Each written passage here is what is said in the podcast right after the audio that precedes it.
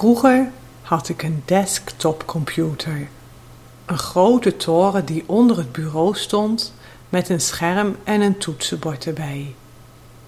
Nu heb ik alleen nog maar een laptop. Dat is gemakkelijk. Zo kan ik overal mijn computer gebruiken. Op de bank, op de huiskamertafel, in de keuken. Ik kan mijn laptop nu ook gemakkelijk meenemen als ik met de trein reis. En dan kijk ik graag een film of verstuur wat e-mailtjes. Mijn zoon vindt nu een laptop alweer ouderwets en gebruikt het liefste zijn tablet. Al zijn vrienden zitten ook de hele tijd op hun iPhone te spelen.